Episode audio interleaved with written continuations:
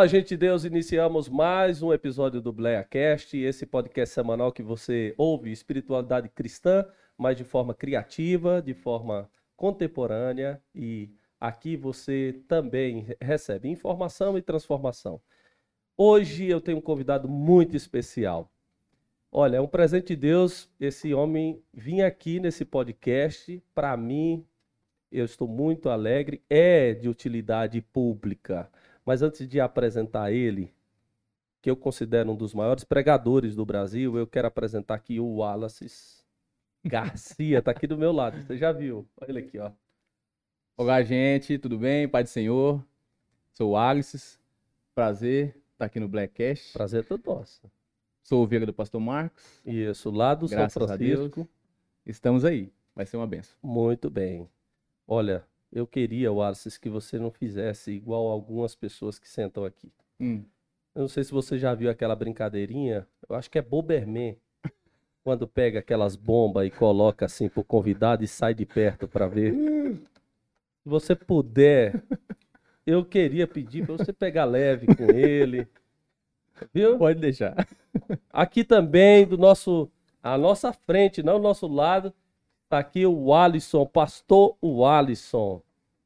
Meu amigo pastor Marcos Sérgio, que honra poder estar aqui no BleiaCast, ao lado do senhor, meu amigo Alisson, e dessa referência para nós no Brasil. Quem que é esse aí que está do seu lado? Rapaz, esse aqui, Deus deu a honra de conhecê-lo e é um admirador, sou fã dele. Pastor Renan de Melo. Seu obreiro para serviço leve. Oh, meu Deus. Humildade. Diácono para serviço leve. Serviço pesado chama outro.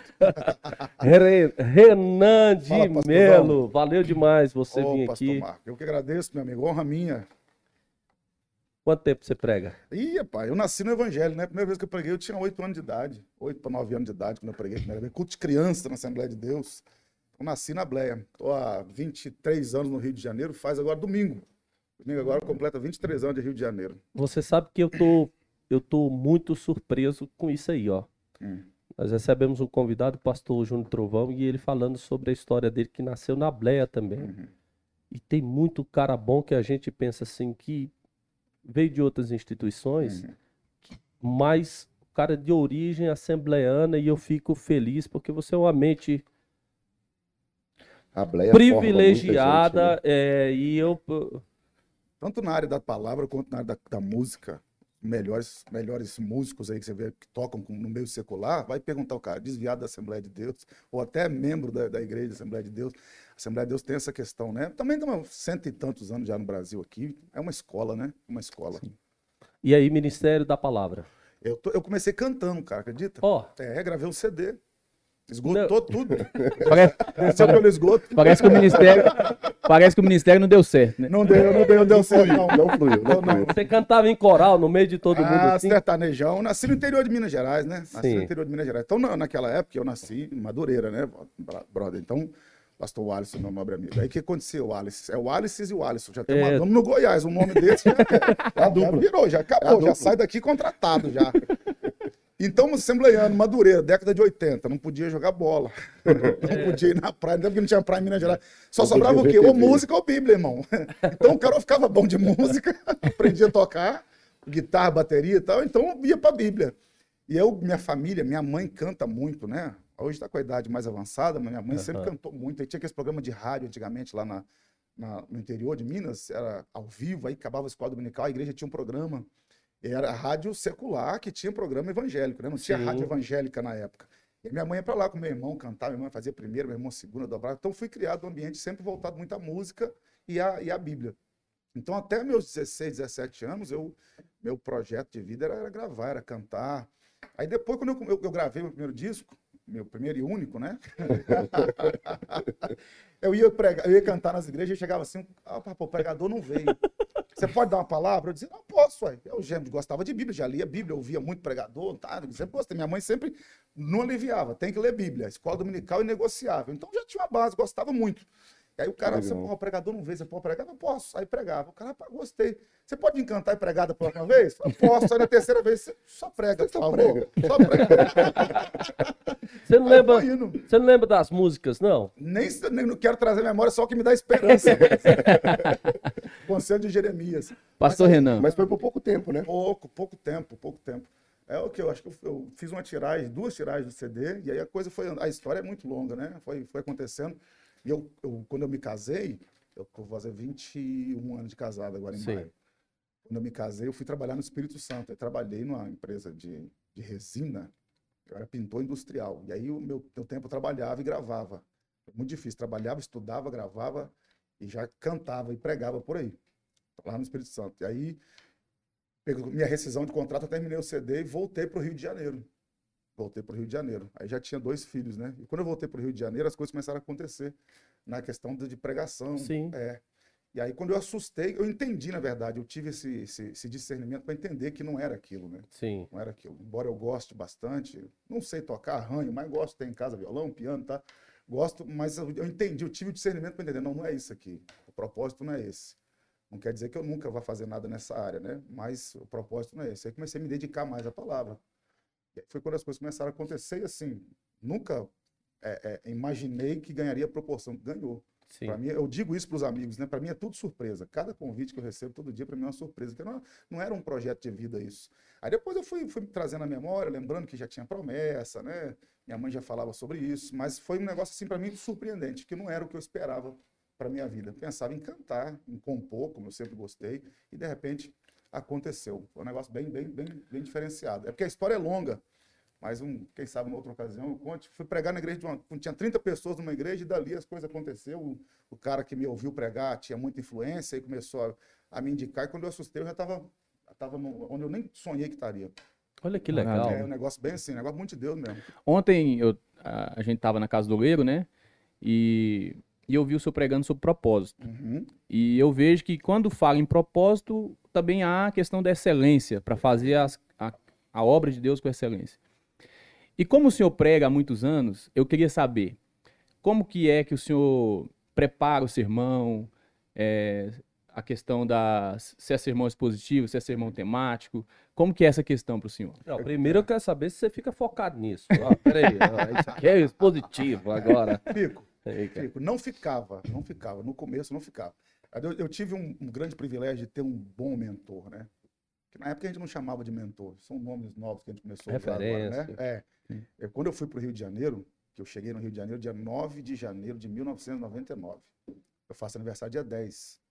É. Hoje é sábado, então depois É. da manhã é meu aniversário, tá? Camisa 4, Sério? sapato 41, os amados ficam Eu ligados. sei. Terminar esse podcast aqui, Bom Vou te saber. dar uma camisa do Atlético. Mineiro? É, mas estamos juntos, ué. É isso mesmo. Postei uma foto com a camisa do Atlético. Chutou uma e- guerra que deu. É isso mesmo.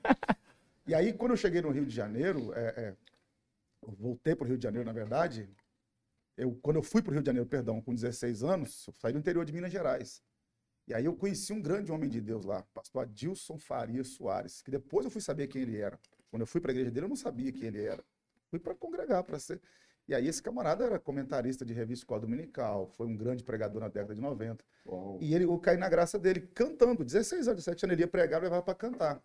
E ele foi o primeiro camarada que começou a, a ver essa questão ministerial em mim. Então, ele, ele que me explicou o que era um sermão temático, o que era um sermão textual, o que era um sermão expositivo.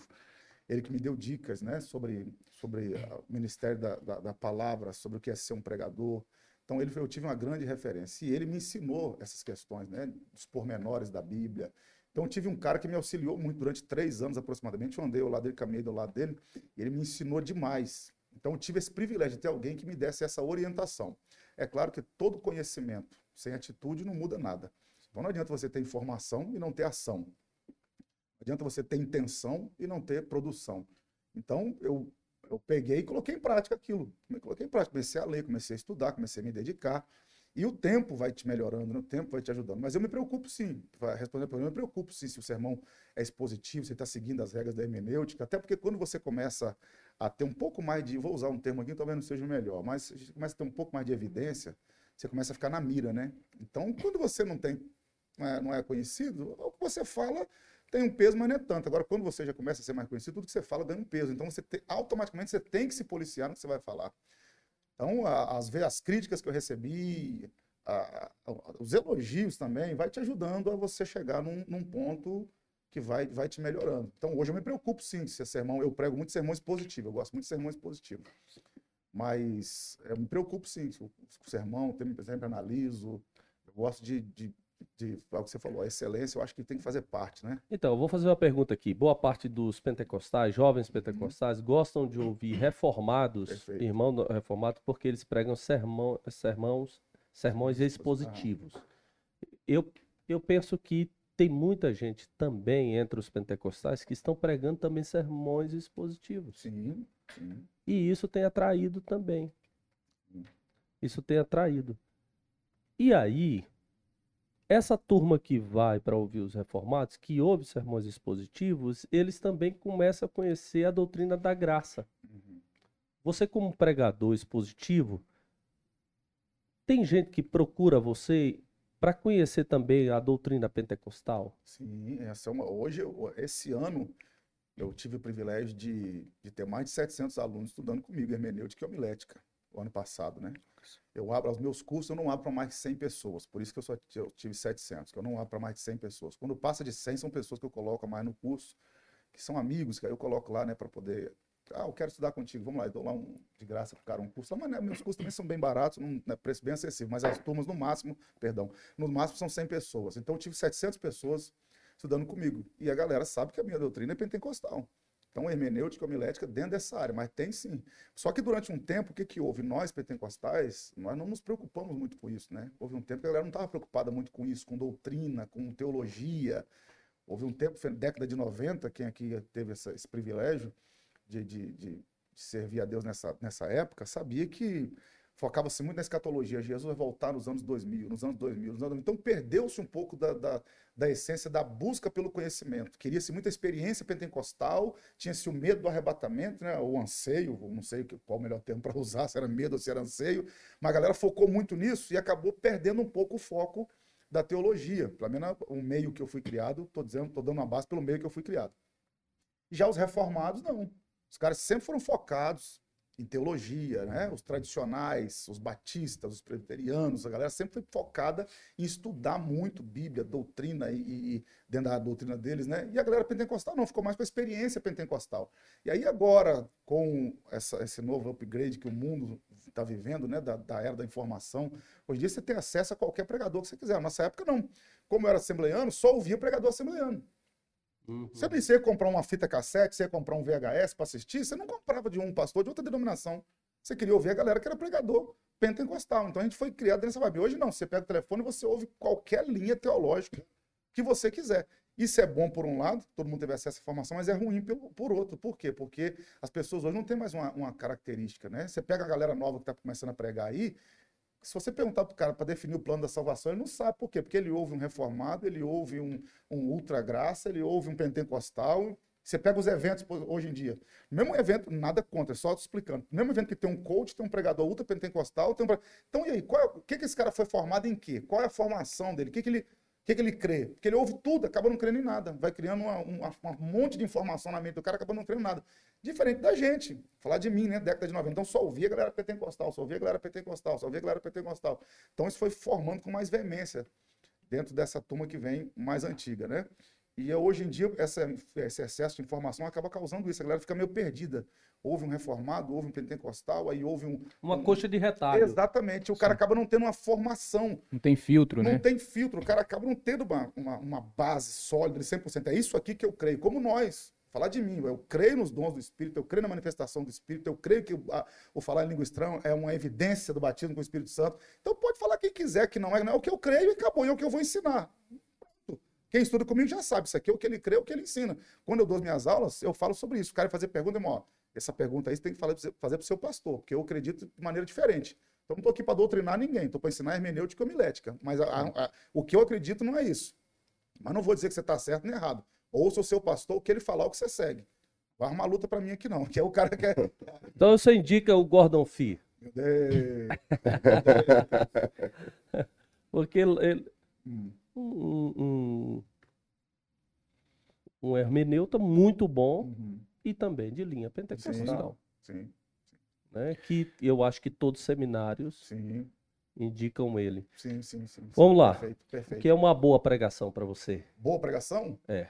Coesa, começo, meio e fim. O cara que está ouvindo entendeu qual foi a mensagem, né? O cara está ouvindo, teve uma linha de raciocínio. Teve começo, teve meio, teve fim. Teve exposição do texto, explicação do texto e aplicação do texto. Tá bom. É o básico. E uma pregação que você ouve assim e fala, essa é ruim. A pregação ruim é, é quando. É, Essa foi ruim demais. é, rapaz, é quando, é quando não há uma, uma aplicação do texto. É horrível você ouvir uma mensagem sem aplicação. Porque você sai. diz, Tá bom, como é que isso muda a minha vida? Você ouve o cara falar alguma coisa, fala, tá bom, mas como é, como é que isso aplica a mim? O que, é que isso aí vai mudar na minha vida? Eu não estou ouvindo. Falando de mim, né? Eu tenho dificuldade com isso. Você ouve o cara e fala, tá bom, mas e agora? Como é, como é que isso aplica na minha vida? O que, que eu A faço gente- amanhã, né? Exatamente. Depois do A curso. gente estava conversando ontem, Isso.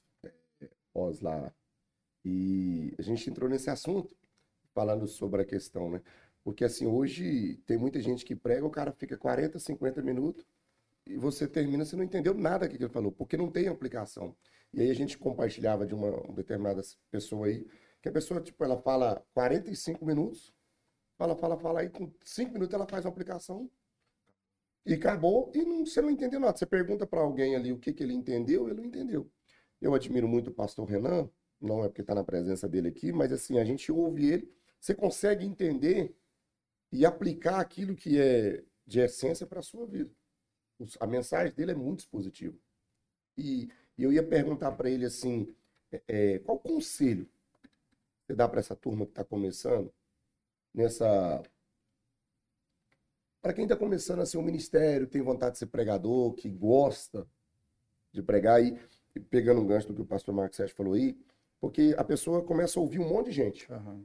Ele ouve uma aqui, ele ouve uma ali, uma... que conselho que você dá? Você, primeiro você tem que ter certeza do que você vai você vai falar. Foi o conselho de Paulo a Timóteo. Prega aquilo que aprendeste. Eu fiz, eu, eu gravei um programa lá em Caratinga, Minas Gerais, há poucos dias atrás.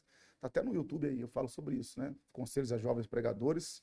Eu estava com um amigo meu lá lá de Caratinga, quem está falando exatamente sobre isso. Conselho que Paulo deu a Timóteo. É? Prega o que você aprendeu e de quem aprendeste. Então aqui está o segredo. O que você está aprendendo e de quem você está aprendendo. Você tem que, você tem que escolher o que, que você crê. No que, que você crê? Você é pentecostal? Você é reformado? Você não pode ficar em cima do muro. Nenhuma dubiedade. O reino de Deus não cabe dubiedade.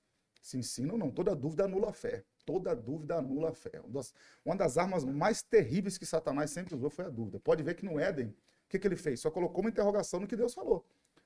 Virou para ela e falou: Deus disse que você não pode comer? Deus falou: não pode comer. Ele pegou a mesma frase de Deus e colocou uma interrogação. Deus disse que você não pode comer? Para Jesus no, no deserto. Tu és o filho de Deus? Deus Pai já tinha dito, você é meu filho. Ele vai colocar uma interrogação no final. Tu és o filho de Deus? Porque toda dúvida anula a fé. Reino de Deus não tem espaço para dúvida.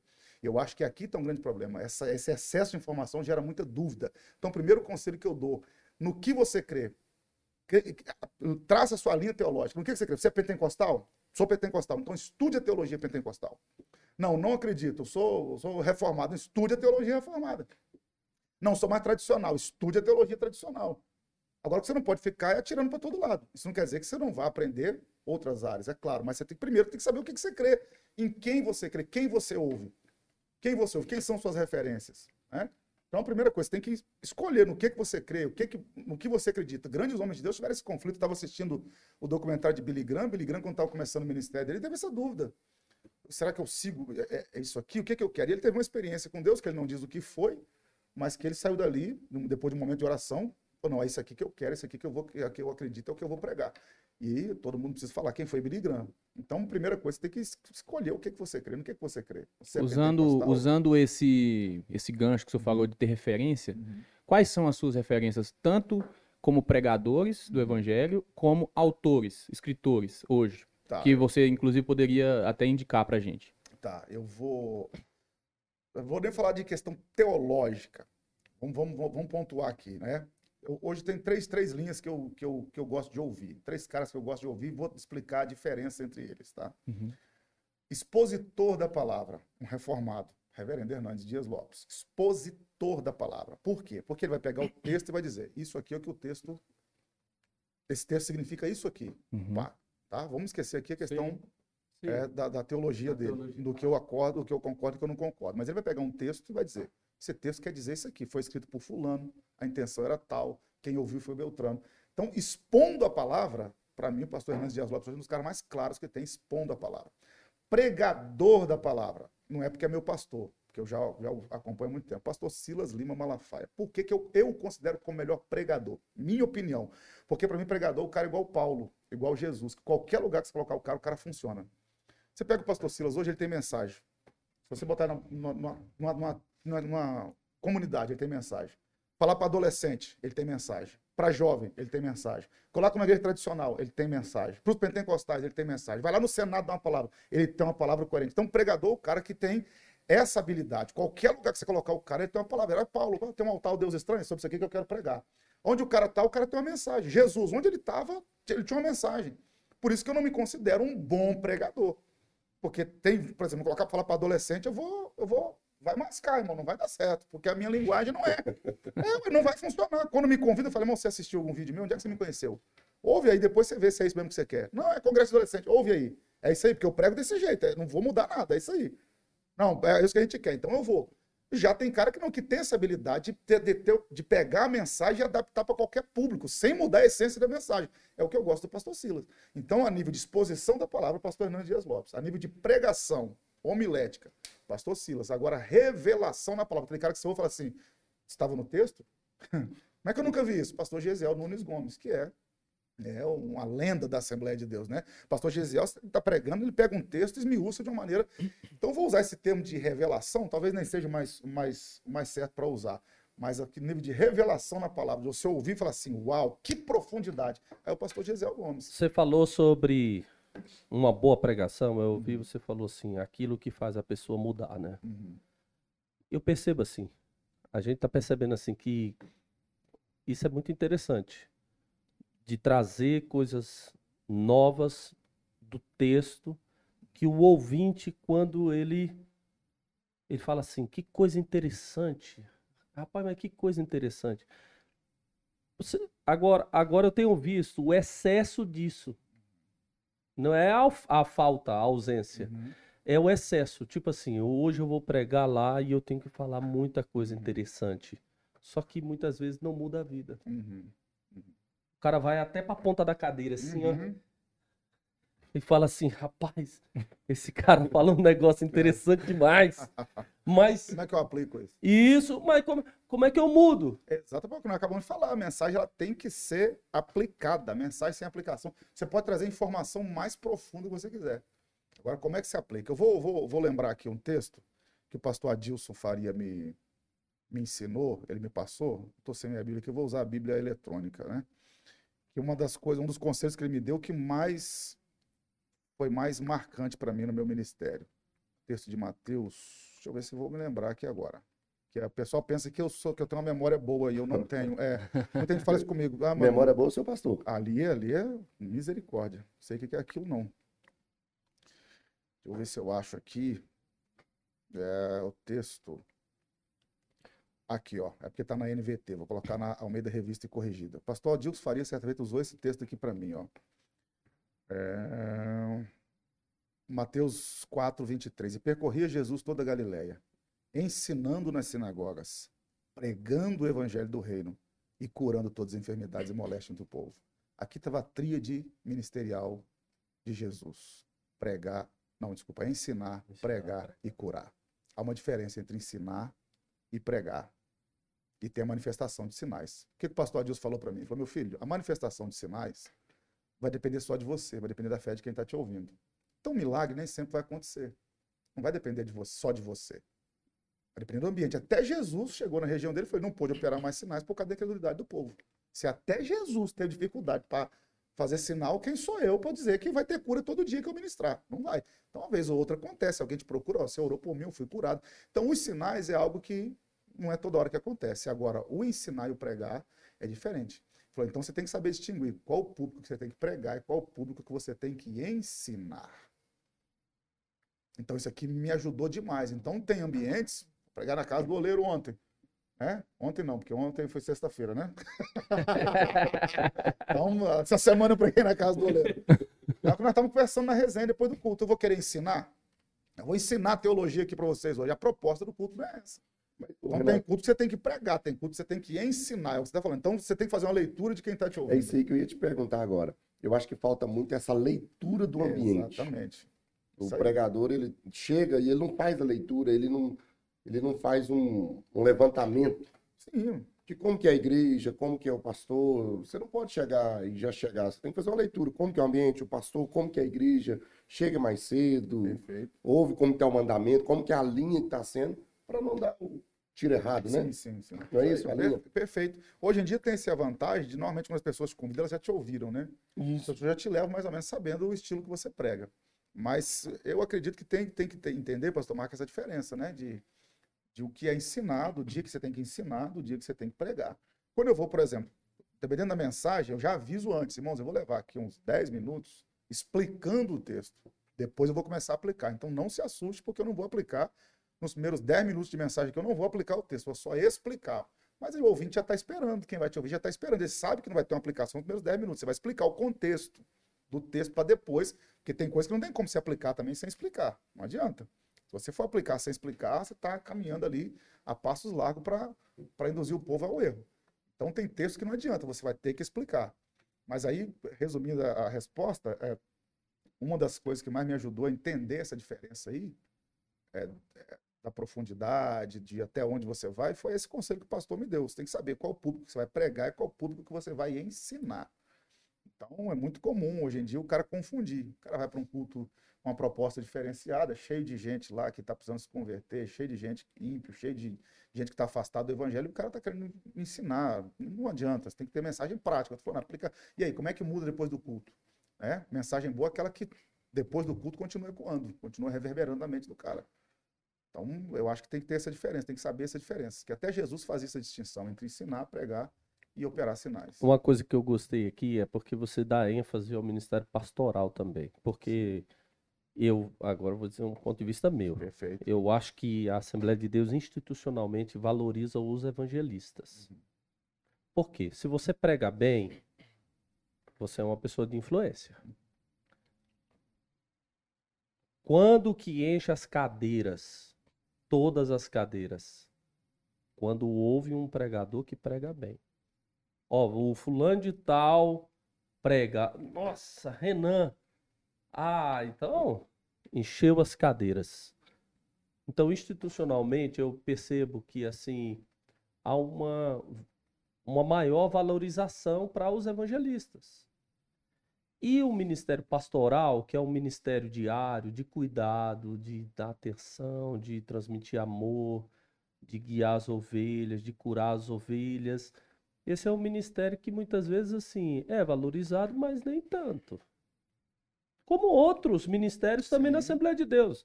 Minha mãe mesmo, um abraço para minha mãe. Minha mãe mesmo, uma vez eu nós comentamos sobre um missionário e ela fez um comentário, né? Ah, se chegar esse dinheiro lá, o tanto que tá mandando, muitas vezes ele pode desistir de ser missionário. Por quê? Porque a gente colocou o, o ministério de missionário como um ministério que é, vamos dizer, é sinônimo de sofrimento. É. Tem que sofrer para ele É. permanecer lá. Se ele não sofrer, ele sai de lá. Então, e a- a- os mestres entre a gente ficou como uma pessoa enfadonha. Uhum. Uma pessoa assim, olha, tem ali, vai dar um ensino de um mestre. Claro, não tem a oratória, a retórica, a eloquência que, que tem vocês, mas o mestre vai tirando tanta dúvida que você sai de lá e fala, estou liberto dessas inúmeras dúvidas. Por que que aí eu penso, e você sentou com um pastor, chegou lá em 1999, Sim. já sentou com que para mim ele é pastor e mestre, Sim. pela, Perfeito. pelo modelo Sim, que você trouxe. Mas você tem um pastor hoje, na atualidade, que é um pastor também, que ele prega também. E as suas referências são gente que, embora pregue muito bem, que se dedica à palavra, mas também são pastores. faz parte desse outro ministério que não está tão né, Uhum. no glamour hoje. Aí eu queria que você desse um conselho para os jovens sentar com todo mundo. Que eu acho que o que falta para a gente é essa percepção de não desprezar, ouvir o profeta que denuncia o pecado, ouvir o missionário com a experiência de ir, ouvir o pastor, porque muitas vezes fica com, com aquele aficionado em um nome Uhum. e você não conhece os outros ministérios, aí você fica padronizadozinho somente naquele nome que você admira demais. Uhum. E eu penso que a Assembleia de Deus tem muitos pastores, muitos missionários que pode favorecer muito e muitos ministérios bonitos. Muitos, nós temos na nossa igreja hoje uma gama muito grande de pastores, nós temos pastores pregadores lá que são extraordinários. Os caras, além de pastorear, são grandes pregadores. Não são evangelistas, né? Não viajam ao Brasil, mas o nível de conhecimento dos camaradas é extraordinário. Hum. E ontem, nessa semana, nós conversávamos sobre isso, né? Todo pregador, eu acho que deveria ter a experiência de pastorear, embora eu não a tenha tido, mas eu sempre fui muito envolvido nas igrejas, onde eu, eu sempre tive essa preocupação. Eu devo isso à minha mãe também, né? Sempre tive essa preocupação em ser útil na igreja onde eu estou. Então, acredito que o primeiro lugar que, a- que o fruto da árvore cai é no quintal que ela está plantada, não adianta. Então, tem que ser útil aqui na minha igreja. O que eu posso fazer aqui? Então, quando você começa a conhecer a dificuldade do reino de Deus, quando digo na questão do pastorear, de consolidar a pessoa, é, de ajudar, o cara chega lá. Você ver uma coisa que eu tenho assim, pavor, e quem me ouve sabe que eu não falo isso, né? Hoje a sua vida vai mudar. Quer que o pastor tá lá há 20 anos pastoreando, o cara tá arrancando carrapicho da ovelha há 20 anos, eu chego lá com a mensagem e digo, hoje vai mudar. Que isso? Como é que é isso? Hoje sua vida nunca mais vai ser a mesma. Eu tô dizendo assim, ó, os 20 anos que você tá aqui, você não fez nada. Eu vou fazer agora com 40 minutos. Ô. Cara, isso é a maior idiotice que tem, com todo respeito a quem o faz. Não, irmão, não tem isso. Pode ser que aquela palavra ali vai despertar na pessoa alguma coisa que vai mudar a vida dela. Agora, arrancar o carrapicho, cuidar. Você é pastor de ovelha, você sabe como é que é, irmão. Sim. Até o pre- pregador, quando ganha alma, ele tá arrumando problema. Porque quem vai ficar limpando o carrapicho é o pastor. Ele vai pregar, vai ganhar alma e vai embora. Quem vai ficar lá fazendo gabinete com o cara, aconselhando, o cara tá com problema na família, problema no casamento. E é o pastor que tá lá, não, vamos orar, vamos jejuar, vem cá, é por aqui que vai, é por aqui que vai. E aí eu vou subir no altar e vai dizer, hoje sua vida vai mudar. É complicado isso aí. Acho muito complicado. Então, se o pregador conhecer um pouco mais dessa dificuldade da vida pastoral em, que, em consolidar as pessoas, muitas mensagens seriam diferentes, né? Acho que foi Spurgeon quem falou isso, né? A ordem de Jesus é apacenta as minhas ovelhas, não espanca as minhas ovelhas. Simples e Simples e objetivo. fácil. É. é apacentar, não é espancar. Então, é muito fácil eu, como pregador, subir lá e largar o aço, depois deixar lá para o pastor desenrolar o, o abacaxi. Não, eu a sua que- mensagem foi... Desculpa, amigo, Não, perdão pode, de te pode, interromper, tá? Eu gosto muito de lhe ouvir. Não, é melhor o senhor falar. Não. Não, Meu Deus. Ontem gente estava falando sobre Moisés. Ontem. Eu, eu, eu tô, eu tô na quinta-feira ainda, gente. né? Mas nós já estamos no sábado. Tá? Perdão. Mas ninguém sabe que isso aqui está sendo gravado, tá? Ninguém sabe. Falei sobre Moisés. Moisés era levita, né? Êxodo 2:1. E um homem da tribo de Levi, da descendente de Levi, casou-se com uma mulher também descendente de Levi, que é Arão e Joquebede. Levi, aquele que une. O que, que é levita? É aquele que une, porque Leia, quando teve Levi, ela queria que Jacó se apaixonasse por ela. Então ela falou: esse menino vai me aproximar do meu amado. Então ela colocou o nome profético, né? Levi, aquele que une. Por quê? Qual a função de Levi? Unir Jacó a Leia. É unir o amado à amada. Aí Deus separa os levitas ao longo do deserto para poder servir no santuário. Então qual o papel de um levita? É unir. Unir o quê? A amada, fazendo uma aplicação aqui, a amada Sim. igreja ao amado, o noivo, o Cristo. Olha, eu já tô na cadeira aqui. assim. na ponta da cadeira aqui, Renan. Forte, forte. Forte. Então, a minha mensagem, eu como levita, o pessoal tem uma concepção diferente de levita, né? Achando que levita é só quem canta, não, levita é quem trabalha, é quem milita, quem está envolvido no reino. Então, o meu trabalho como um levita na casa do Senhor, seja pregando, seja cantando, seja ensinando, seja no ministério diaconal, em que área que eu esteja, o meu trabalho como levita é unir a amada ao amado, é unir a igreja a Deus e Deus à igreja. Trazer unidade, Se né? a minha mensagem separa, distancia a igreja do amado, a igreja Boa, do, boa, do- boa. não, eu estou sendo qualquer coisa menos ministrante da palavra. Daí a, a Igreja Católica usa o termo pontífice. O que, que é o pontífice? É quem constrói ponte. Nós somos pontífices. Então, a nossa obrigação é construir uma ponte, é mostrar o caminho entre, é, é, a- entre o pecador e Deus. Você não pode. Aí o cara, eu estava até dando aula de, de, de, de evangelismo lá na igreja para os novos, porque nós temos lá um trabalho chamado CDM, Curso de Desenvolvimento Ministerial, que é só da nossa igreja. Então o cara, quando tem uma, uma chamada ministerial, primeiro tem que fazer esse, esse, esse curso para depois, talvez, ser ungido, tá? Então primeiro tem que passar por ele, ser consagrado, perdão. E aí primeiro passar por isso aí. Eu estava falando sobre isso. Ah, João Batista chamava de raça de víbora. Vai para o texto, pro texto. Ele chamava de raça de víbora os escribas e fariseus. É. Porque evangelho é boa nova. O que, que é boa nova? Jesus morreu e ressuscitou para te dar acesso ao Pai. Evangelho é boa nova, irmão. Então não posso, não estou dizendo que você não deve exortar, não estou falando nada disso, não, não, não, só, só não posso pregar só isso. Eu não posso assumir o altar da igreja e só bater no povo e não mostrar para o cara que tem uma solução, que tem uma saída, é apontar o pecado sem apontar, é apontar o, o, o, a, a, a, enfermidade sem apontar a cura. Não, quando eu ir no médico, vou lá fazer um exame no médico, o cara fala, tá bom, você está com câncer, vai embora. Tá bom, e aí, o que, que, eu faço agora? Então, ó, você está com um problema, você está com um tumor aqui. Tem, ó, tem a cirurgia que você pode fazer, tem aqui a quimioterapia, tem a radioterapia. Não é só apontar o defeito, é mostrar a solução. Então, posso falar do pecado, mas tem que mostrar a cura do pecado, que é o sangue de Cristo. Isso é uma coisa que me incomoda hoje em dia, que o senhor falou, inclusive, que é a pessoa que muitas das vezes ela critica muito, às vezes ela tem até uma ideia interessante sobre determinada coisa, só que ela apenas critica e ela não se dispõe a ser parte da solução. O que, que o senhor acha que é isso? Isso é um mau ensino, isso é influência de outras pessoas, porque eu vejo que existe muito isso ainda no nosso meio, né? Pessoa que critica, que acha os defeitos, mas não ajuda muitas das vezes o pastor da igreja, da comunidade ali, para resolver o problema, para ajudar. Eu, eu, vou fazer outra pergunta com essa aqui para você. é assim. Tô vendo um laço. Muitas vezes. é aquelas bombas. Um e muitas vezes assim é pessoa inteligente. Sim. Então, é, é, assim, é gente que lê a Bíblia, que tem experiência de 20 é assim. anos na igreja, que não contribui com a igreja local, Sim. que é um cara que ele fala bem, tem bons argumentos. Abre um canal no YouTube e aí já começa. Não, não contribui com a igreja local. É porque ele sentido... se acha bom demais. Ele se acha tão bom que. Aí ele é. enche de crítica. É. Aí ele vai lá, ele dá uma sugestão que a igreja do seu pastor não está certa, a minha igreja que eu estou pastoreando tá também certo, não. Ninguém tá certo. Tal, a, igreja que ele não, tá, a igreja que ele quer não existe. É simples assim. A igreja que ele não quer não, a igreja que ele não existe. Não existe. Vou falar sobre crítica. Vamos lá. Vou tentar pontuar aqui o meu pensamento sobre crítica, né? Eu gosto muito, que o pessoal que me ouve aí sabe, eu gosto muito de me atentar para a origem das palavras. Depois que eu comecei a entender a origem de palavra, tirei alguns do meu vocabulário e acrescentei outros. Quando eu vou usar uma palavra hoje, eu procuro entender o que há por detrás dessa palavra. Crítica. Olha que interessante, a palavra crítica, a palavra crise e a palavra critério têm a mesma raiz no latim. Tudo vem no mesmo lugar. Então, crítica, crise e critério caminham juntos. O que, que eu aprendo? Por que, que tem gente que entra em crise por causa de uma crítica? Porque não entendeu o critério que essa crítica foi feita.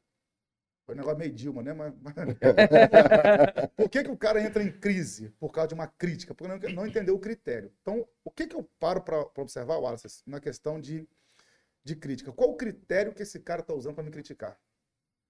Porque Sim. crítica sem critério é falácia. Qual o critério que esse cara está usando para me criticar? Ele faz o que eu faço? Não. Já descartei a crítica dele. Esse cara sabe o que é itinerância? Já ficou fora de casa pregar evangelho? Já expulsou demônio de madrugada em, em aeroporto, em rodoviária? Esse cara já ganhou alma para Jesus dentro de avião? Não. Então, irmão, você está falando para mim aí. Qual critério que você está usando? Não, eu sou pregador também. Eu estou há 30 anos na estrada, então você pode falar, que você tem bagagem para falar. Pode falar o que você quiser que eu vou te ouvir. Porque você tem um critério. Qual critério que você usa, né? O cara que nunca fez um, um podcast esse aqui, vai falar da gente? É muito fácil. Agora, quanto você já fez? Qual critério você está usando para me criticar? É um critério bíblico? É o que você está falando. O cara tá, tá, qual critério que esse cara está usando para me criticar? É, é, uma, é, uma, é uma, um pensamento dele? É uma opinião pessoal ou é uma opinião bíblica? Se o que esse cara está falando aqui, pô, o cara falou que ele citou um texto que esse cara. Deixa eu, deixa eu pesquisar melhor aqui, que eu acho que esse cara tem razão no que ele está falando. Qual, qual o critério que esse cara está usando? É um critério bíblico. Então, vamos analisar. Agora, dependendo do que for, então toda crítica eu analiso o critério, para não entrar em crise. Senão o cara fica. Qualquer crítica que recebe entra em crise. Não, então, qual o critério que você está usando para me criticar? Rede social, então, irmão, cada 10 críticas que você recebe. É, 11. 11. Porque são sem critério. O cara escondido atrás de um teclado de computador, de um teclado de celular, é muito fácil, irmão. Mas aí, aproveitando esse gancho, deixa eu te perguntar uma coisa. que com esse avanço da tecnologia, a internet tem dado voz para as pessoas. Sim. E a nossa geração de adolescentes, jovens, elas ouvem mais a internet do que o pastor. Perfeito. O pastor vai chamar a atenção, não, mas o cara lá da internet falou, o cara da internet tá falando. Que que você- qual que é o conselho que você dá para essa geração? É o que a gente acabou de Essa falar. turma aí Então. que ouvem, ela, ela, ela, ela, parece que o pastor dela é o pastor digital. É o excesso de informação e a falta de, a falta de, de, de ter uma linha de, de, de pensamento. Muita teoria, né? Não sabe o que quer, não sabe o que quer da vida. Qualquer coisa leva o cara. Eu gosto muito do que Jesus falou sobre João Batista. O que vocês foram ver no deserto? Uma cana agitada pelo vento é uma pergunta retórica. Jesus está dizendo o seguinte: olha, ele não é uma cana agitada pelo vento. Jesus está usando uma pergunta para induzir os, os ouvintes a pensar. O que vocês foram ver no deserto? Um profeta vestido bem? Não, isso aí vocês tinham que procurar na casa dos reis. O que vocês foram ver no deserto? Uma cana agitada pelo vento? Não. Um profeta. E vos digo que ele nascido de mulher, não tem ninguém igual a esse cara. Então Jesus está usando uma pergunta retórica. Ele está dizendo que João não é. Ele diz: João não é uma cana agitada pelo vento. Quando você vai naquela região do, do Oriente Médio, é muito comum no meio do deserto nascer uma moita de. É tipo a cana de açúcar que nós temos aqui, é um caniço, na verdade, só que ele é mais fino. Como não tem nada no deserto em volta, só tem aquele caniço, pro lado que o vento sopra, o caniço tomba. É, o exemplo que Jesus está dizendo: ó, João Batista não é essa cana agitada pelo vento. Ou seja, João sabe o que, que ele está falando, ele, ele sabe quem ele é, ele sabe quem eu sou, então fiquem tranquilos. Essa é a diferença. Você tem que saber o que você, no que você crê. Você não pode ser uma cana agitada pelo vento, você não pode ser volúvel. Pô, eu, eu tô aqui, meu pastor tá me ensinando há 10 anos. Aí eu ouço o cara que eu vi agora na internet, aquilo já confunde a minha mente. Peraí. Então, como é que é isso? Então, você, você tem que ter uma certeza do que você quer, do que você o, acredita. o mínimo é sentar com o pastor e perguntar, né, sobre o assunto, né? Com respeito também. É. O pastor ouviu o cara falar um negócio aqui, isso aqui me deixou pensativo. E outra Sim. coisa, antes de você ir lá atribular o pastor também, faça a sua pesquisa. É, Às vezes, eu, eu- quando eu tô, tô dando aula, eu falo, os caras querem tudo mastigado, né? Uhum. O cara já vem, pastor, o que, é que esse texto aqui significa? Eu digo, ó, vai no, no contexto, dá uma analisada, dá uma lida, depois você volta e conversa comigo. Normalmente, dos, normalmente, dos 10 que perguntam, 10. 9 não voltam porque já achou a resposta. É só a preguiça de pesquisar. Então, quando você ouvir alguém falar alguma coisa, primeiro lugar que você vai é na Bíblia. Não vai atribular seu pastor que ele é ocupado. Vai para a Bíblia. O que, que esse cara falou aqui? Deixa eu ver o que, que a Bíblia diz sobre isso. Hoje em dia é tão fácil. Você pega um aplicativo celular aqui. Deixa eu fazer uma, uma, uma pesquisa aqui. Pega lá a palavra que o cara usou. Que, então, o que, que graça? Por que a Bíblia fala sobre graça? Deixa eu achar aqui. Ó, esse cara falou isso, mas Paulo falou diferente. Não, peraí, mas. Então, às vezes, a própria Bíblia vai. Às vezes, não. A Bíblia vai A te dar a Bíblia vai resposta. E a própria história da igreja, né? Tratam dos assuntos, Exatamente, né? exatamente, exatamente. Mas essa geração tá ficando cada dia mais. O excesso de O excesso- informação. Eu penso que a né? influência aqui no Brasil, ela parte do que é visível. Sim. Porque Faz parte da- da nossa cultura, né? é, aquela difícil falar, mas. A referência, é. Mas é, mas é assim, ó. O cara. tem que ter ponto de contato. É isso, é o, é o que é visto, é a imagem. É uma imagem. Não é. A influência deveria vir da integridade, Perfeito. do caráter, do conteúdo. João Então, Que Batista. não é analisado, né? Não, Voltando eu para não- João. Uma nascida de mulher não tem com esse cara. João nunca curou ninguém, não tem nenhum relato de cura de João. João nunca ressuscitou nenhum morto. Mas Jesus falou: não tem profeta igual ele, porque profeta ali no caso não está ligado a sinais, está ligado à integridade. Integridade de João. Por falar em profeta, Meu Deus. o tema da nossa revista, pastor, é o Aqui, profeta Ezequiel. Ezequiel. E existe também. aí, ó. Hashtag fica a dica, EBD. É, Não é fácil não falar nesse livro Não é aqui, não. ó. não é não? Pega uma aula com Beleza. Pastor Renan. Tô, tô Olha isso, esse aqui é, ó. Bom, bom. E bom. existe um, um- Eu acredito que existe um, de, de certa forma, um engano com relação à palavra profeta, o que significa o profeta. Uhum. E quando a gente vai ler a escritura, vendo os profetas, o que a escritura ensina sobre o que é ser um profeta, é meio diferente do que, do que geralmente a gente vê por aí. Assim diz o Senhor, que negócio. Não quer dizer que não tenha. Sim. Que se Deus quiser entregar uma Mas mensagem. se quiser, né? se quiser Né? entregar, eu tô aqui, ó. Passar o número do meu Pix Que amado. Como que o senhor, como que o senhor vê a relação da, da profecia, daquele que é um profeta, daquele que recebe uma mensagem específica, mas também daquele profeta que profetiza a palavra? Sim. Primeiro, o conceito de profeta no Antigo Testamento é porque nós não tínhamos a palavra escrita como nós a temos hoje. Sim. Então, como é que Deus tinha que falar com o povo? Nem todo mundo tinha acesso à escritura. O pouco que se tinha estava lá no Pentateuco, que alguns profetas que ao, longo do tempo foram, foram escrevendo que foram, as revelações foram tendo. Então, hoje, a maior profecia que nós temos é a Bíblia. Acabou que. Aqui resume-se tudo. Então, o conceito de profeta no Antigo Testamento, por que Deus tem que levantar Ezequiel? Como é que o povo no cativeiro vai ter acesso às escrituras?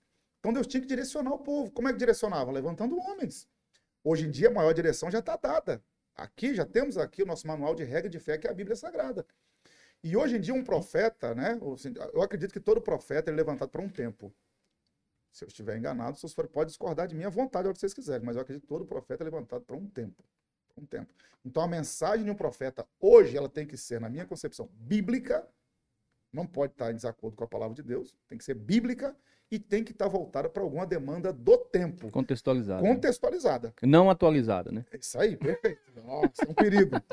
Já vi muitos armarem luta por causa disso aí, Vaz. Então a mensagem de um profeta ela tem que ser bíblica, contextualizada. E tem que ter um, um direcionamento. A mensagem do profeta hoje tem que ter um direcionamento. Para quê? É? Qual, a, qual a direção que essa profecia que esse cara está entregando vai ter? Acredito também na questão pessoal. Deus pode usar alguém para me direcionar numa questão pessoal. Mas eu acredito que quando chega a esse ponto, é já uma questão muito, muito, como é que eu vou dizer, muito particular entre Deus e a pessoa, alguma coisa nesse sentido. Eu acredito demais nos dons, né? Mas falando no livro de profeta, do, daquele tempo, que as mensagens que deram dadas aos profetas eram para a nação inteira. Não era profeta, profecias dadas a uma ou duas pessoas, né? Era profeta, a profecia abrangia toda a nação, abrangia reinos. Então é, é diferente. Pastor Renan. A profecia hoje ela tem a tríplice, Vai, né? manda. Exortar, consolar e edificar. Perfeito. E, é, pastor Renan. Instagram, 11 da noite, o profeta entra assim, ó. Meu Deus. Ao vivo. Meu Deus. Já marca lá embaixo, assim, ó, o nome e o Pix. Isso. E entra assim, aqueles dois mil pessoas assim lá Aí dentro. quando você entra, ele diz: Você que acabou de entrar aí falando tal, tem algo de Deus pra ti. É isso aí. Isso. Ó, primeiro, o diabo que- tá furioso contra você. Irmão, se ele não tiver, tem alguma coisa errada, né? Se ele tiver, se ele tiver feliz comigo, vai ser um problema. Diga o profeta pra Deus que o diabo tá feliz comigo. É, Hum. agora tá, agora eu tenho que consertar. O que que você, o que que você vê com isso aí? Essa virou um... Ah, vou usar um adágio, me perdoem aqui, vou usar um adágio bem Uma popular. máquina de? Ah, vou usar um adágio bem popular aqui, irmão. Enquanto tiver cachorro, pulga não anda pé. Enquanto tiver quem bate palma, irmão, vai ter esses doidos pra fazer essas É isso coisas. aí. Acabou. Quando tiver quem, quem dá audiência, vai ter, irmão. Só que o povo, a nossa, vamos falar do Brasil. O Brasil gosta de ponto de contato. Nós fomos criados com ponto de contato, irmão. É a fé que tem que ter ponto de contato.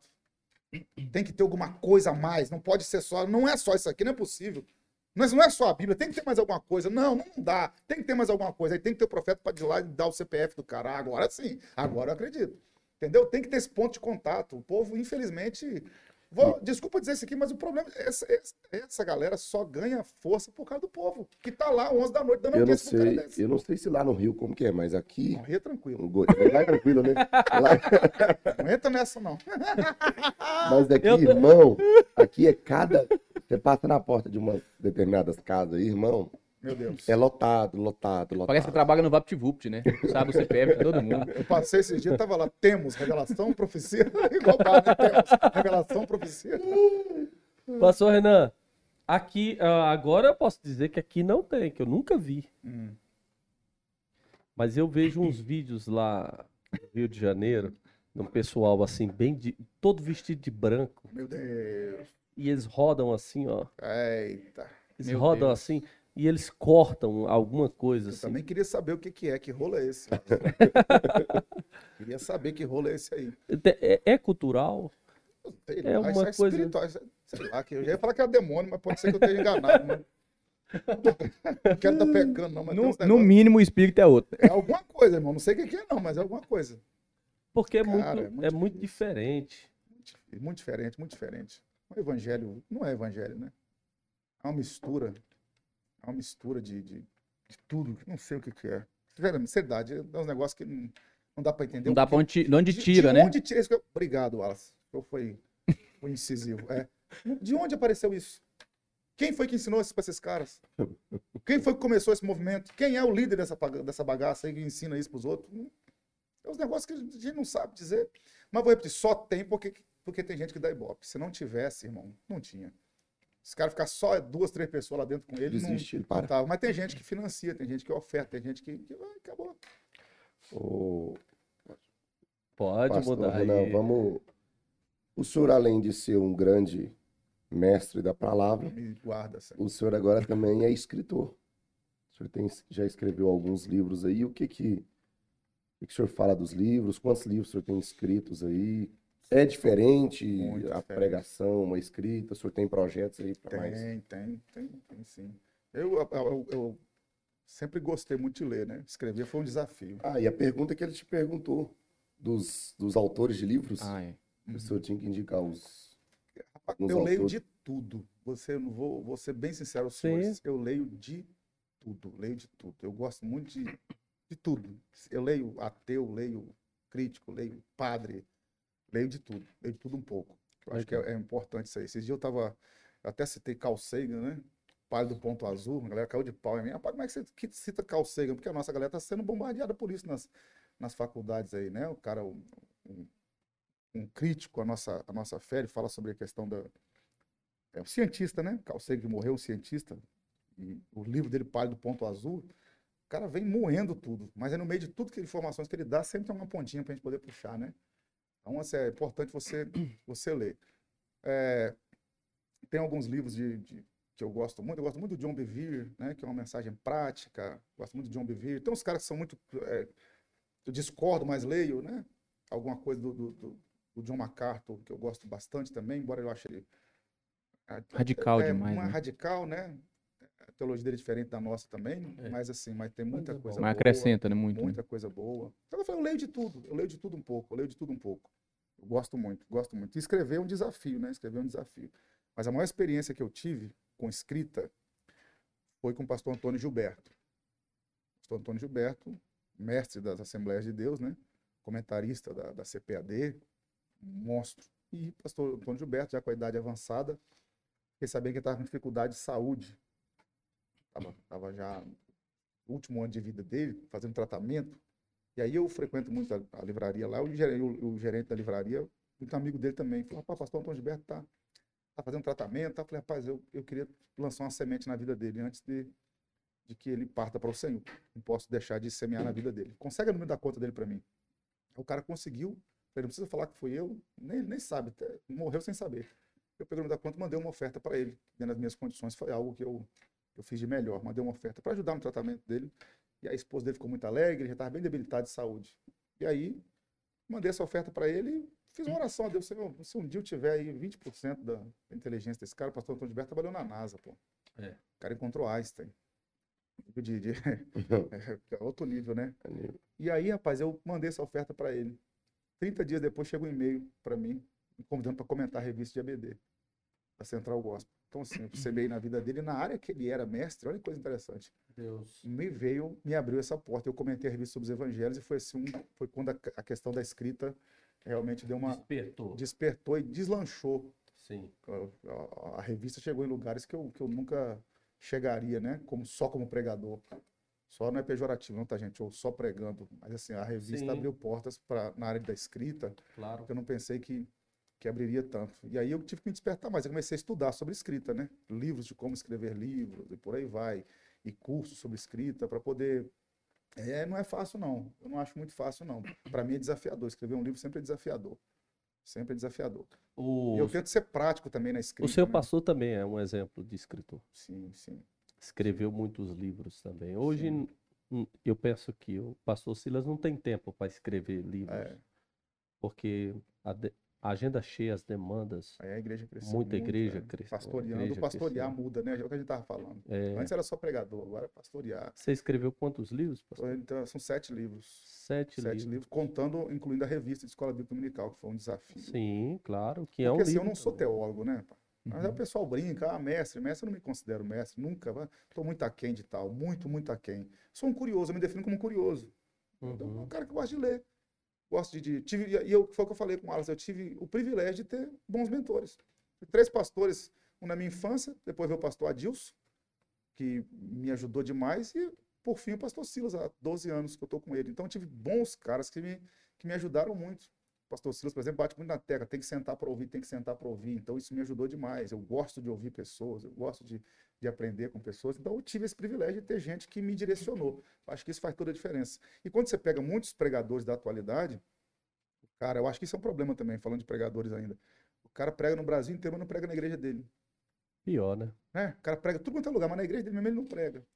Alguma coisa É, posta foto com o pastor do Brasil inteiro, mas não posta foto com o pastor dele. Você não vê o cara Então, numa ceia. Parece que ele não tem você não vê o orgulho cara da numa EB igreja Você não vê dele. o cara numa EBD, você não vê o cara numa ceia. Você não vê o camarada Meu Deus. servindo. Não, não, o cara, é, Fala Deus está falando aqui. Mas é, ué. Mas- eu, não, eu não negocio com mas culto é de Santa. Ceia. Primeiro domingo do mês. Quantas vezes eu. ó, pouco tempo atrás eu estava aqui em Uhum. Goiânia. Aqui em Goiânia. Preguei no sábado e pregava na segunda. Eu podia ficar no domingo aqui. Eu falei, irmão, eu preciso voltar para casa. Preciso voltar para o Rio de Janeiro. Primeiro voo domingo, porque é ceia. Eu tenho que estar lá. É inegociável. Eu tenho que estar lá sentado. pra- Que é o dia que meu pastor dá instrução para o campo todo. A mensagem transmitida via internet para todo o nosso campo. Então todo mundo tem que ouvir. E eu, eu não sou diferente. Eu tenho que estar lá para ouvir. Então, eu acho que falta muito isso também, né? Falta isso, isso acaba atrapalhando a galera. Seu pastor acaba que ele é, assumiu assim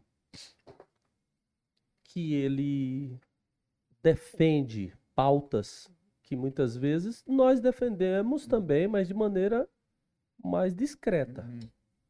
Ele assim se coloca mais exposto É, para defender essa pauta e como todo mundo sabe que o pastor Silas Malafaia tem muita influência, Uhum.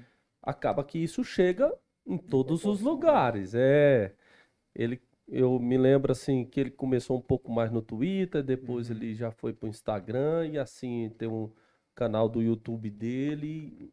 Em todos os lugares ele defende, se posiciona, Antenado. né? fala antenado. Surgiu alguma coisa ali, o pessoal já fica ligado. Ó, o pastor Silas Vê o vai que ele falar. é. O que ele vai- Hoje ele é uma E- referência, né? É, e isso, eu sei que vocês no dia a dia vê as pressões que ele toma, Muito, tá lá. Porque eu sei que uma fala, o cara tem que ser corajoso, forte e corajoso. A mente também, eu penso que a mente do pastor Silas é uma mente firme demais para ele receber críticas e tanto de coisa, e mesmo assim ele se posicionar, daqui a pouco ele já está defendendo uma outra coisa, já, já coloca. Como é que é os pastores vendo isso? Suporte que vocês dão aí. Sim, a nossa igreja sempre em oração por ele, né? Sempre oração para Deus guardá-lo. E o que a gente, que a gente faz, é, por mais que a gente faça também a nível de rede social, não, não tem o mesmo alcance que ele, né? Mas sempre tentando ajudar também na repostão das coisas que ele posta. E toda vez que você se posiciona, seja para qualquer coisa, a posição gera oposição. O que é oposição? É um contraposição, só isso. Então, você se posicionou para qualquer coisa, tem que estar preparado. E aí, às vezes, a gente fica chateado. Eu, pelo menos, falar de mim, né? Fico chateado com alguma coisa que as pessoas falam por não conhecê-lo no- no- no- nos bastidores, né? Uhum. Não saber que ele é um cara de um coração enorme, gigante, gigante. Mas ele foi preparado para isso também. E ele mesmo diz isso, ele foi preparado para isso. O pai, o sogro prepararam, a vida preparou, né? O pastor para isso, Deus o preparou para isso, para ser melhor. Então, ah, às vezes eu leio algumas coisas na rede social dele e falo, "Pá, como é que o pastor ainda consegue aguentar um negócio desse? E ele É. morre de rir. Então ele está preparado, está acostumado. Está calejado já, já está acostumado. Eu acho que o pastor Silas Malafaia, ele tem uma, uma posição muito importante na nossa nação, que é a pauta moral. Tem muita coisa que o pastor Silas fala, que, que ele fala, e eu acho que se não existisse um Silas Malafaia hoje, algumas coisas já tinham sido aprovadas no Hum, Brasil. Com certeza. Sim. A pessoa pode ter discordância dele até a questão teológica. Mas a pauta moral, eu acho que ele se expõe ainda mais do que determinados parlamentares, Sim, sim. né? E eu acho que isso é importante. É, Eu ia até perguntar para. Eu ia perguntar para o pastor Renan se ele nunca aconselhou o pastor Silas assim. É difícil aconselhar o pastor Silas, mas perguntar assim, fala, chefe, porque tem uma vaga agora para o Senado. O que, que o senhor acha? O que, que o senhor acha? O que, que o senhor pensa sobre isso? Porque, porque de fato é isso mesmo que ele está falando. Tem horas que o parlamentar, muitas vezes alguns parlamentares, está todo mundo calado, pastor Silas vai lá Bom, e aí a turma desperta também quando ele fala, É. né? Uma coisa que ele fala que eu acho muito interessante é o seguinte: todo candidato tem um partido, né? E o que que é um partido? É partes. Defende partes. Ele não quer defender partes, ele quer defender o todo. Sim. Entendeu? Por isso que ele não, não, não, não se envolve nesse nível com a política, a ponto de se candidatar. Porque se ele se candidatar, ele vai se candidatar por um partido, vai defender partes. E não, é- a intenção não é defender partes, é defender o todo. Pode ver que, de vez em quando, algumas questões que ele entra não tem a ver só com a Assembleia de Deus. Não tem a ver geral, só com a né? fé pentecostal. Sim. São pautas no geral, no- que vão atingir todo mundo, até a igreja católica e por aí vai. E ele está lá defendendo, está falando. Então, porque acaba se o cara, se ele se candidatar, tem que ser para um partido. Ele não quer defender partes. Né? Se nós tivéssemos uns 10 pastorcidas hoje, Meu Deus. É. muita coisa talvez seria Mas diferente, né? vai lá, Vaso, começa, vai lá no. no, no, no- na sua rede social. Nós estamos aqui para te apoiar. Vamos, orar, vamos, repostar tudo que você repostar, eu reposto, eu prometo. Vamos defender você. Vamos defender. Vamos Eu defender, vamos Eu torar. passo, eu passo esse cargo pro pastor Marcos Sérgio. Ele, ele Ah. tá mais preparado que eu para isso. Nós temos aqui em Goiás, pas- assim, pastores e parlament... que são Sim, parlamentares. sim. Nós temos aqui nossa igreja o Henrique César, deputado estadual, pelo nosso campo. Uhum. Em outros campos também tem deputados estaduais. E nós temos deputados federais, Uhum. estão à disposição lá. Temos dois senadores. Legal. E eu acho muito importante porque o André Mendonça acabou de Sim. assumir o Supremo Tribunal Federal. Pode dizer que a ala evangélica ela pegou na mão e foi lá e lutou e Um exemplo, a atitude deles, né? Foi. Muito você bonito. vê que tem uma aversão, uma aversão contra alguém que é competente, alguém e não quer colocar. Parece que porque é por ser evangélico, por ser é evangélico. E ninguém Existe. vê a história daquele cara, né? Sim, mas existe essa, esse preconceito, vocês sabem disso, existe preconceito contra nós, né? Os valores que nós defendemos é, vai completamente na contramão do que os caras querem implantar na nossa nação. Então, eu acredito que ainda vão lutar com muita veemência para poder. Mas você acha que você acha que a igreja nesses últimos anos ela tem se, se unido? Sim, a, a pauta política tem feito. Tem feito essa tem, feito- junção, tem, tem né? aproximado, é uma aproximação, vou dizer nem uma, uma união, mas uma aproximação muito maior do que, tinha, do que tinha. Tem feito uma aproximação muito maior do que tinha. Eu acredito nisso sim. É, eu vejo que também, da mesma forma que você está tá vendo, a pauta, eh, a pauta política hoje ganhou muita adesão dos evangélicos porque as pessoas já não estão votando nas pessoas, Uhum, estão votando na pauta. uhum. Você defende quem? Eu, eu, eu, ele defende isso. Ah, não, se você defende isso, eu também, ah, eu também defendo. Então eu voto em você, eu coloco você como um representante lá. Né? Mais ou E, eu- menos e isso. aí a, a, a, a população evangélica também está crescendo, né? É, De acordo com o Isso assusta, IBGE né? aí, Isso assusta os caras. tem assustado, né? É. E eu acho que nessa campanha de 2018, a gente viu a força do evangelho. A gente viu assim a união a gente- e os resultados, né? A gente viu os resultados e, e sem entrar em questão partidária, mas Um assim, irmão lá no vê- Ministério da Educação, Uhum. um outro irmão na AGU, depois foi para o Ministério da Justiça, uma irmã lá no Direitos Humanos.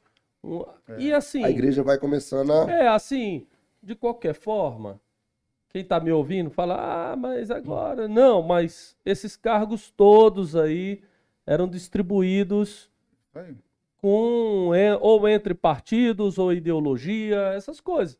E agora a gente vê um irmão também lá, Sim, que também é competente, gente. Sim. Que também é competente, mas tá lá, né? Tá. Uma coisa que o meu pastor fala que eu acho muito interessante é o seguinte: o pessoal fica preocupado. Quem vai ganhar, quem vai perder? Vamos ganhar, vamos perder, vamos ganhar. perder. Irmão, ganhar, o negócio ganhar, é marcar perder, posição. O negócio é marcar posição. Nós não estamos numa guerra aqui num jogo de futebol, 2 a 0 para eles, 3 a 0 para nós. Não, não é isso. É marcar posição. Nós somos protestantes. É marcar posição. Nisso aqui nós cremos. Voltando ao que nós estamos falando desde o começo do podcast. É marcar posição. O que nós cremos é isso aqui, é nisso aqui. Nós vamos morrer defendendo isso aqui. Acabou. Vamos morrer defendendo isso aqui. Esses são os valores que nós acreditamos. É o que a Bíblia nos norteia, é o que nós acreditamos, nós vamos defender. É marcar posição. Quer dizer que nós vamos ganhar todas? Não, vez ou outra alguém vai entrar lá, alguma lei vai ser aprovada, alguma coisa vai passar, porque nós não temos domínio disso tudo. Alguma coisa vai acontecer que vai contrariar os nossos valores. Mas nós vamos nos calar, ficar de braço cruzado, então nós temos que marcar posição. É onde eu fico chateado com algumas pessoas que se posicionam contra isso. Ah, crente não tem que se envolver em política. Gente, é uma, é uma ignorância. Pega o Antigo Testamento. Todas as vezes que Deus levantava um rei, tinha um sacerdote, um profeta do lado. O que, que é isso? Se Deus não estivesse preocupado com o governo, então você vai governar sozinho. Você é rei, você vai reinar sozinho. Deus colocava lá um profeta e um sacerdote do lado do cara. O o cara ser rei tinha que ser ungido. né? Se Deus não está preocupado com o governo? Claro que está. Claro que tá. Então, sempre teve essa, essa, essa influência da religião dentro da política. Porque nós não podemos deixar entregar de mão, de mão dada para esse movimento cultural que está tá ganhando tanta força no Brasil aí, né? Então a gente tem que marcar posição, é simples assim. Marque posição, marque posição. É isso aqui que eu creio, é isso aqui que eu acredito, é isso aqui que eu vou defender. Pronto, acabou, é marcar posição. Pastor Renan, o senhor como, né, cara esclarecido, né, pastor Marco? Lê muito, estuda muito, falou que lê de tudo. Como que o senhor vê porque é uma coisa também que me incomoda, né? No nosso meio evangélico. Aí é uma crítica mesmo. Mas uma crítica não de uma pessoa que não faz nada, né? Mas assim, por exemplo, teve uma época que o Porta dos Fundos fez lá aquele seriado lá de Jesus e uhum. tal, debochando. Ah, todo todo ano, na verdade, eles todo fazem. Todo ano né? eles fazem muitos vídeos é. fazendo deboche. E aí eu vejo que a reação da grande maioria dos evangélicos é cancelar a assinatura ou não, tal, não sei o quê. O senhor acha que essa posição de afastamento da cultura, isso contribui ou não contribui? Se a gente deveria ter um posicionamento de pensar, não, peraí, se esse cara está fazendo uma coisa que vai contra os meus valores, eu acho que eu tenho capacidade, Deus me deu capacidade para fazer algo que rebata esse, esse, esse camarada. Ou um filme, ou, não sei, uma música, uma, uma, um seriado que fala também ao contrário. É, muitas das vezes a gente fica só assim, nossa, o Burger King fez isso e não sei o que, não, compro, não compro mais no Burger King. Uhum. Eu, será que não há uma falta de a gente se interessar pela cultura no sentido de influenciar a cultura? Porque a gente parece que vive numa bolha, né? Que a gente não pode ir lá, uhum. não pode tal. E parece que as pessoas vão tomando esse ambiente e que a gente vai entregando, né? Uhum. Esse ambiente por falta de influência de gente que está lá. Como que o senhor acha que a gente deveria se relacionar com esse ambiente da cultura no nosso país? Então, durante muito tempo nós, nós é, não, não nos preocupamos com isso. Esse era um erro. O cara estava na igreja e queria que o cara fosse só pregador, só pastor. Então não preocupava assim, em colocar um político lá, né, em colocar alguém nosso na medicina. Não tinha essa, essa, essa a gente não incentivava as pessoas, os jovens a isso, né? Não estude, seja um bom advogado, seja um. Então o cara estava na igreja e queria que o cara tivesse vida ministerial.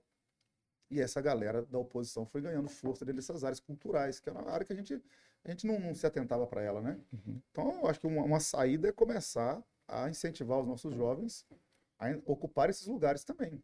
Ocupar esses lugares também.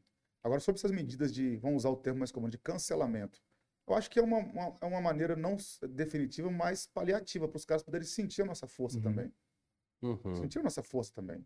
Eu acho que não é, não é, não é de, de Eles recuam de, também. Não é de, se, de dizer que não tem, não tem força isso aí. Não, isso aí não vale. Não, vou parar de comer um hambúrguer. Não vai, você não vai parar de comer um hambúrguer para sempre. Mas eu acho que se naquela semana, se naquele mês, a galera boicotar, irmão, os caras vão sentir o nosso peso. Vão sentir, opa, Sim. peraí. Como já aconteceu várias vezes. Os caras recuaram, opa, esse povo, uhum. esse povo é louco. Tem grande mídia povo, aí que já esse povo é louco. Esse tem grande mídia aí que já tá já tá demitindo tá sentindo, um tanto tá, de gente porque tá sentindo. Já tá sentindo. Então, assim, aí é, é, é, o que eu fico chateado, né? O pessoal fala assim, mas, mas isso aí não resolve. Tá bom, então o que que resolve? Que, que, na sua opinião, o que que resolve? De forma imediata. Eu não né? sei. Então, vamos fazer o que dá pra gente fazer.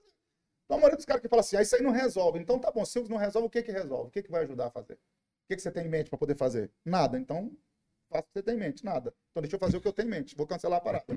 Pronto. Entendeu? É o que a gente está falando da crítica sem critério. O cara critica, ah, porque isso não vai resolver nada. Tá bom, então o que, que você tem feito para resolver? Você está ensinando seu filho o quê? Como é que, que, que, você tem feito? Como é que você age? Como é que você age na sua igreja local lá? O que, que você faz de trabalho social na sua igreja local para influenciar? Nada. Então, amigo, desculpa, mas não tem autoridade nenhuma para falar que eu devo cancelar ou não a minha, a minha conta aqui, ou o meu hambúrguer. Que, que... Então, acho que não, de uma maneira é, é, mais para agora, para o já, funciona. Funciona. Na verdade, funciona pelo menos, pelo menos mostra a nossa força. Dá um recado, né? Dá um recado. Todo mundo, opa, peraí, perdemos venda pra caramba, o que que tá acontecendo? É os crentes que pararam de comprar, então não vamos mexer com esse povo, não. Vamos deixar, vamos deixar quieto. Entendeu? É, por exemplo, eu vou, vou usar um, um termo, um, um, exemplo aqui, bem, bem, só pra vocês entenderem. Eu fiz uma postagem sobre um time de futebol. O Flamengo perdeu, peguei lá, coloquei um urubu morto, coloquei na minha, na minha rede social. Eu não faço isso, cara, 95% da minha rede social é só para questão ministerial, Sei. 5% pessoal. Mas eu gostei. É, eu não posto nada, cara. Não posto, mas aquele dia me deu um negócio, Sim. me deu um troço. Eu falei, eu vou. Coração verde. É, eu vou postar alguma coisa aqui. Postei. Rapaz, foi tanta gente me batendo, crente. Você quase foi lá e tirou a Eu- postagem. Não é ruim, hein? É, é. Cheguei a uma conclusão. Aí, se a galera tivesse essa Cria mesma Silas força, Malafaia vai tirar uma postagem. se essa mesma galera tivesse a mes- o mesmo empenho para defender as causas do reino, irmão, eu Se acho que muita gente, não, aí. muita gente não faria o que faz, mas a galera recua. Então precisa ter um. Medo da crítica, tem medo de ser criticado, tem Precisa- medo de Precisa ter uma ação imediata, mas também precisa ter uma preocupação. a longo prazo. a longo Esse problema da questão cultural, Wallace, é, voltando à sua pergunta, eu acho que é uma questão a longo prazo. Tem que pegar os nossos filhos agora, começar a induzi-los, a incentivá-los, a, a, a- a projetá-los para ocupar essas vagas que hoje estão ocupadas por esse pessoal que pensa diferente da gente, entendeu? Uhum. Então, assim, meu filho, você pode ser cheio do Espírito Santo, mas um médico, você pode ser um arquiteto cheio do Espírito Santo, não precisa ser só um pregador cheio do Espírito Santo. Você pode ser um político que vai estar lá fazendo a diferença. Você pode ser. Então, vamos ocupar essas áreas da sociedade aí, vamos, vamos entrar nessas áreas, porque é uma área que a gente não preocupou e a galera da oposição veio, vum, entrou com tudo. E Eu acabou, quero agradecer muito você vir aqui, viu? Achei Muito bom demais, muito bom. Ficava a tarde inteira. Faz aqui um podcast lá Vamos também. fazer, vamos fazer. Vai lá porque você tem estilo mesmo. Eu gosto, sempre gosto da época de rádio, né? Fazia muita rádio, sempre gostei muito de, de comunicação. Muito legal. Quando alguém pergunta sobre o meu propósito, eu falo, é comunicação. Não vou nem dizer que é só pregar, né? É isso aí. Repetindo mais uma vez, gente, que o só não é pejorativo, tá? Mas na questão não é só apenas pregar. Mas eu, eu Mas gosto quais de são os seus comunicação. planos aí para agora? Com Ah, essa escrever, eu retomada quero, eu quero aí. começar, eu quero escrever mais, né? Uhum. Escrever mais e pregar, pregar menos no sentido de Vai entender a agenda. mais. é. Hoje eu já faço isso. E as redes sociais, que eu vi também durante a pandemia, agora a força que as redes sociais têm. E os cursos? Os cursos também têm, têm sido um, um negócio diferenciado. Legal. Você né? não compartilhou aqui, mas eu lembro que você compartilhou, confidenciou comigo isso. Acho que uma outra vez você veio aqui. Não confidencio mais. Teve... Teve um ano aí, acho que foi 2019, não lembro, que você pregou quase que o ano todo. Você chegou a, a- a Perdi a voz. perder é. a voz. Não, de por causa 2000 e- dessa De correria, né? 2014 até 2018, até dezembro de 2018, eu pregava em média 320, 310 Meu vezes no Deus. ano. Cara. Hoje não dá mais, né? Nesse ritmo, né? Não dá. Eu perdi a voz no final de 2018, eu tive fenda na prega vocal. Eu nunca fui um cara de gritar. Quem me ouve pregando, assim, eu sou pentecostal, mas assim, tem a hora de você subir, não é o tempo todo, Sim, né? Tá. é. E aí eu fui, perguntei ao médico, falei, por que, que eu perdi a voz? Ele falou, por causa do excesso de uso e o mau uso. Não beber água, falar sem beber água, respiração errada. E o excesso de uso. Quando eu perdi a voz, eu estava aqui em Caldas Novas. Eu era a 22 segunda administração com 18 dias. Meu Deus. E, não é, e, cara, e Deus é testemunho, o Espírito Santo é testemunho. Não era por causa de, de dinheiro. Não. Você me conhece, vocês me trazem aqui, vocês sabem como é que é. Não tem, não É tem tempo gosta. ruim, não tem tempo ruim. É o querer, falar o Querer querer. falar. aproveitar tá o momento, Gosta, tá- né? Entendeu? E aí eu perdi a voz com 20 minutos de mensagem, pronto, eu fui ver fenda na prega vocal, 60 dias sem falar. Aí ali me deu start. Eu ouvi uma palavra do pastor Josué Gonçalves que eu achei interessante demais. Ele falou o seguinte: a, a promessa não anda de mão dada com a saúde. A promessa é por parte de Deus. A saúde é por sua conta. Uau. Então, e aí você, e aí você começou, eu vi na sua rede social que você gosta de correr. Gosto. Isso aí foi o seguinte: tem um amigão meu, pastor Christian Oliveira. Ele hoje está na nossa igreja em São Paulo, pastor da nossa igreja de São Paulo, a sede regional de São Paulo. Cara novo, sempre correu muito ele. Ele é Sim. baixinho, o biotipo dele é para corrida, ele sempre corria e me incentivava. "Renan, vamos correr, vamos correr. Eu lhe dizia aquela velha frase, né? Isso não é para mim, cara, isso não é para mim, não dou conta. Um dia nós fomos surpreendidos com um pastor Christian anunciando que estava com câncer avançado e Hum. agressivo. Um câncer avançado e agressivo no colo do reto. Cara com 40 e poucos anos de idade, corredor, dois dias antes dele descobrir que estava com um tumor, ele tinha corrido meia maratona, 21 quilômetros, meu. Meu Deus. E aí tem um adágio popular, né, que diz o seguinte: quando a casa do vizinho está pegando fogo, a sua também corre risco. É. Quando você vê um amigo com dificuldade, você fala, eu também posso passar por isso. Aí aquilo me chocou demais. Falei, cara, um cara nessa idade. E aí o Christian fez várias sessões de químio e rádio e um tratamento violentíssimo, que o tratamento é mais, ele é mais prejudicial do que a própria enfermidade, né? É. No caso do câncer, porque a radioterapia, a quimioterapia tem que matar as células boas também para matar as mortas, as ruins junto. É. Então o cara fica muito debilitado. E o médico falou para ele: você só sobreviveu por causa do seu condicionamento físico. Aí aquilo mexeu demais comigo. Falei, uau. E aí eu vi a- poder da atividade física ali, a diferença que fez para ele. Ele passou pelo processo, está curado, graças a Deus, já tem anos isso. Ele está curado, escreveu um livro sobre isso, venceu o câncer, tá? Todos os anos ele faz o exame, não tem nada, graças a Deus. E aí, quando ele voltou, a gente é muito amigo, ele, é, ele é mineiro também. Ele morava lá no Rio na época. E aí falou, cara, vamos, vamos, vamos. Eu, volto, eu fui liberado pelo médico para poder caminhar. Falei, ó, correr eu não aguento, não, mas caminhar eu consigo. Aí comecei a caminhar com ele. Ele caminhava 3, 4 quilômetros. Quando eu estava caminhando 5. E ele já tinha condicionamento físico, então ele foi recuperando mais rápido. Quando eu assustei, eu estava correndo com ele 5, 7 quilômetros. Ele foi embora para São Paulo, pastorear nossa igreja lá, e eu continuei correndo. Aí peguei gosto pela coisa. E vi o resultado, né? Cansar menos hoje na hora de ministrar, respiração melhor, tudo melhor. Então, assim, eu vi que é uma, uma coisa foi muito importante para mim, foi muito bom para mim. E aí eu peguei gosto. E aí, depois que você pega gosto, já era, né? Então, Já hoje as era. corridas fazem parte, virou hábito já. Muito bom. Aí comecei a pesquisar sobre Cinco, corrida, dez, biomecânica 15. da corrida, e aí, vambora. 5, 10, 15. Que dia que é 18, 42? 18, 42 é uma maratona, né, Vado? Vamos É. lá. Já cheguei a 18, fiz 18, foi o máximo que eu fiz. Massa, não, muito bom. Muito 18. bom. Pastor Renan, no, no final aqui a gente sempre pede que você dê assim um destaque para um nome que você admira muito.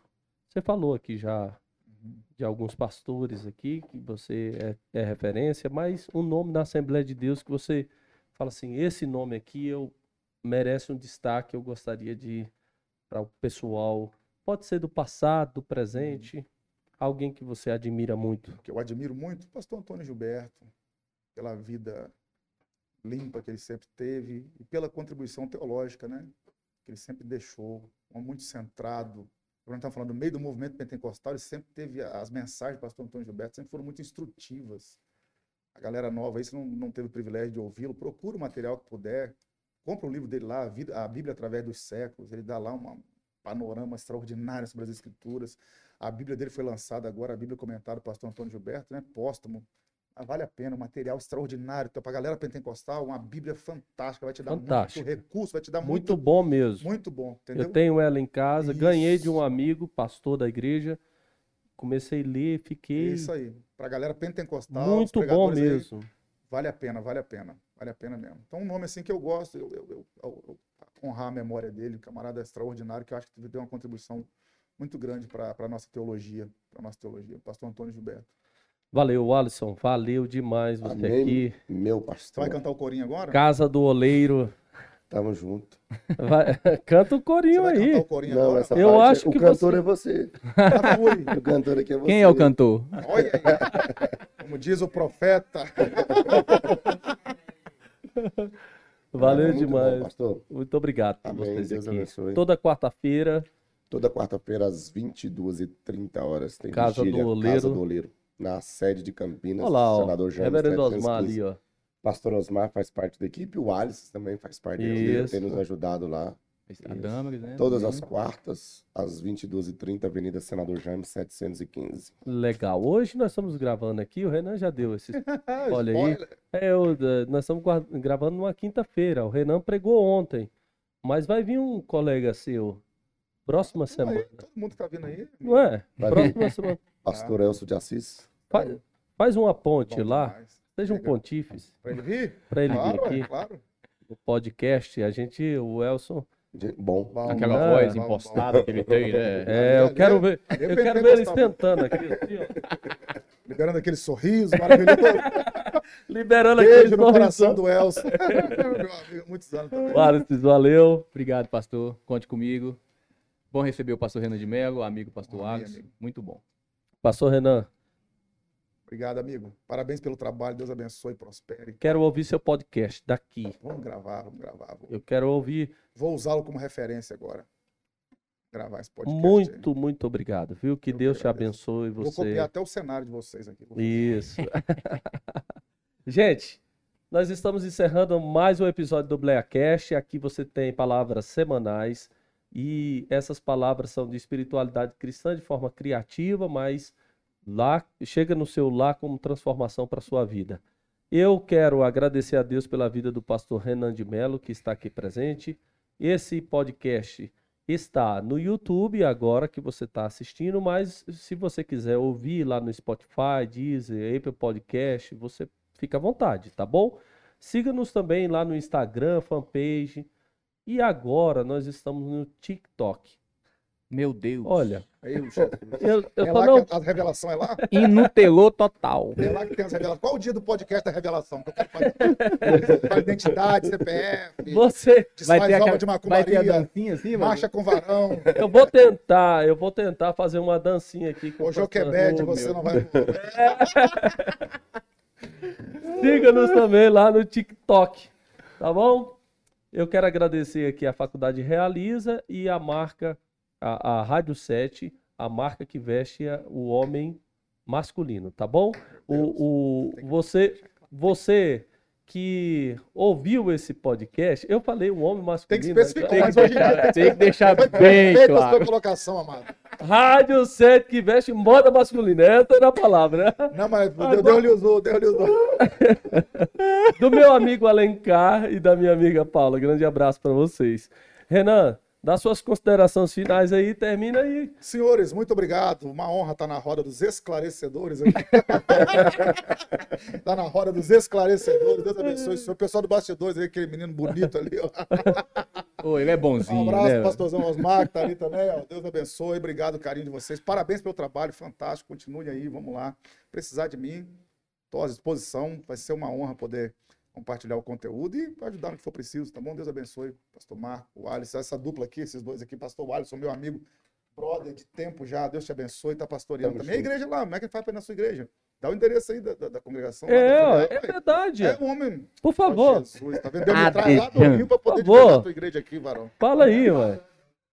Olha só, pessoal, você que está nos assistindo aí no Spotify, ou melhor, no YouTube, ouvindo no Spotify, no Deezer, Qualquer lugar. a nossa igreja aí fica no Jardim Ana Lúcia, Rua Ponte Nova, 451, Goiânia, Goiás. Venha nos fazer uma visita. Olha, Ah, Já chegou. Radjan. olha. Já chegou o pastor Renan quebrando tudo, fazendo um negócio, trabalho sabendo, tô extraordinário. Sabendo, nuvens, Meu sonho é levar esses amigos aqui para pregar lá. Não Toda vez que eu consigo. venho, eu falo, eu vou. Não Ele- consigo achar vaga. Aqui Não, não precisa de pagar nem passagem. Não, falei pra ele agora, me mostra aqui. Ele falou, não, nós estamos passando longe. Nem, nem na igreja que me levar pra conhecer. Imagina bem pra pregar. Valeu, gente. Grande abraço a todos. Deus abençoe, gente. Até Até, o abraço. próximo Shalom. podcast. Grande Shalom. abraço. Abraço.